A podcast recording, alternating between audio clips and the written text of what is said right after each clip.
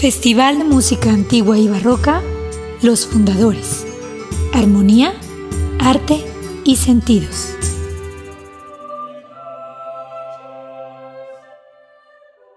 Una de las grandes efemérides musicales del año 2021 es sin lugar a dudas el quinto centenario del fallecimiento del polifonista francés Josca Deprat, Hoskin Desprez, también conocido como Platensis por su apellido,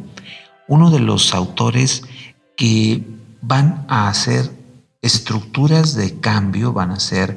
mm, nuevas formas de crear música a través de un trabajo polifónico a voces sumamente elaborado y complejo que va a sentar las bases de lo que ahora conocemos como música occidental, la base de la música clásica. Y Oscar Depré, que en su tiempo fue llamado el príncipe de la música por lo delicado de sus composiciones, por la forma en la que acomodó las voces a cuatro o cinco líneas con cuatro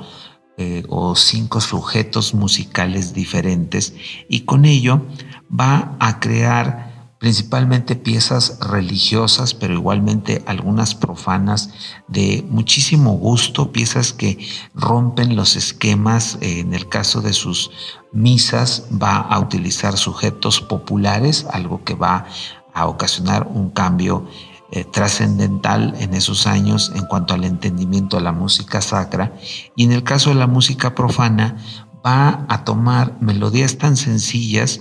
que eh, son cubiertas por un trabajo polifónico muy depurado cuando trabaja la zona del bajo y el superior o soprano con unos contrastes dinámicos tan eh, específicos y tan brillantes que van a crear estructuras que serán repetidas con el paso de los tiempos, con el paso de los años. Y esto a la muerte de Yosca va a propiciar que su trabajo sea ensalzado, sea descrito o alabado por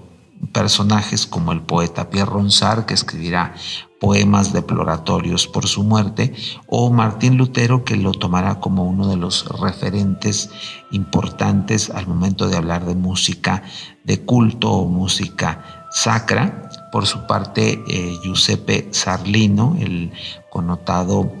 teórico musical de esos años, lo va a denominar el príncipe de la música o el personaje principal de la música de su tiempo. Yoska va a componer principalmente motetes y piezas religiosas. En el caso de los motetes, uno de los más importantes es el que compone a 24 voces qui habitat in ayutorio.